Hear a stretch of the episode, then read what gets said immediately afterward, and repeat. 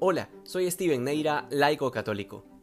Puede que por momentos tendamos a olvidar que el Espíritu Santo es una persona divina, es decir, que muy por encima de los símbolos que aparecen en las escrituras para hablar del Espíritu Santo o del arte cristiano, que suele representarlo en forma de fuego, de paloma o de aire, más allá de todo esto, siempre nos referimos a una persona con intelecto y voluntad perfectas, y que tal como nos lo dice el Señor en el Evangelio de hoy, escucha del Hijo lo que ha comunicado el Padre.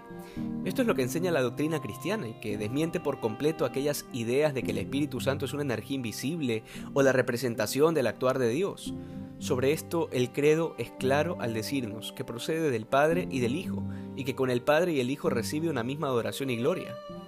Luego Jesús dice que hay muchas otras cosas que pudiera decir, pero que por ahora los discípulos no iban a ser capaces de soportarlas. Y justamente por eso promete el envío del Espíritu Santo, porque es Él quien nos guiará la verdad completa.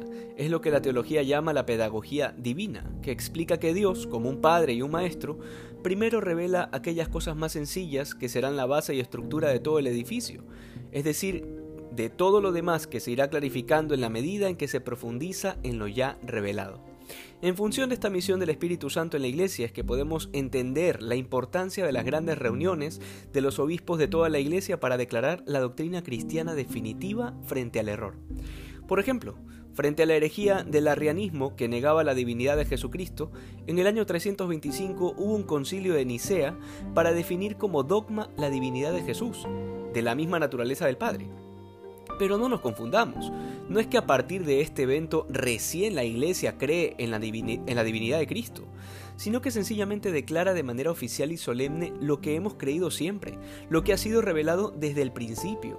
Justamente en estos acontecimientos históricos es que podemos ver cómo el Espíritu Santo ha venido guiando a su Iglesia de manera que lo que se reveló en un principio llegue a tal grado de claridad que termina siendo reafirmado y conocido por todos.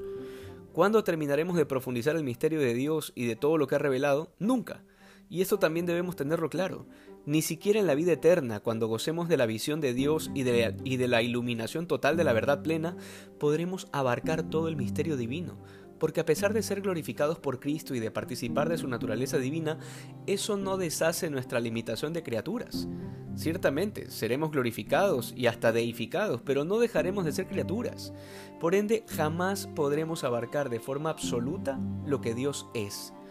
Lo cual no quiere decir que caigamos en el otro extremo, de creer que de Dios no se puede decir nada con certeza, que es básicamente la postura de los agnósticos, de los que creen que la religión no es otra cosa que una visión humana, imperfecta y arbitraria de Dios. Debemos tener claro el hecho de que Dios se ha revelado a sí mismo por el Espíritu Santo a través de los profetas, y de manera total en la persona de su Hijo Jesucristo, de manera que lo que afirma la Iglesia respecto de Dios es con toda certeza la verdad de lo que Dios es. Aunque no podamos saberlo todo, aquello que sabemos a base de profundizar la revelación por el Espíritu Santo que se nos ha dado es totalmente cierto y fiable.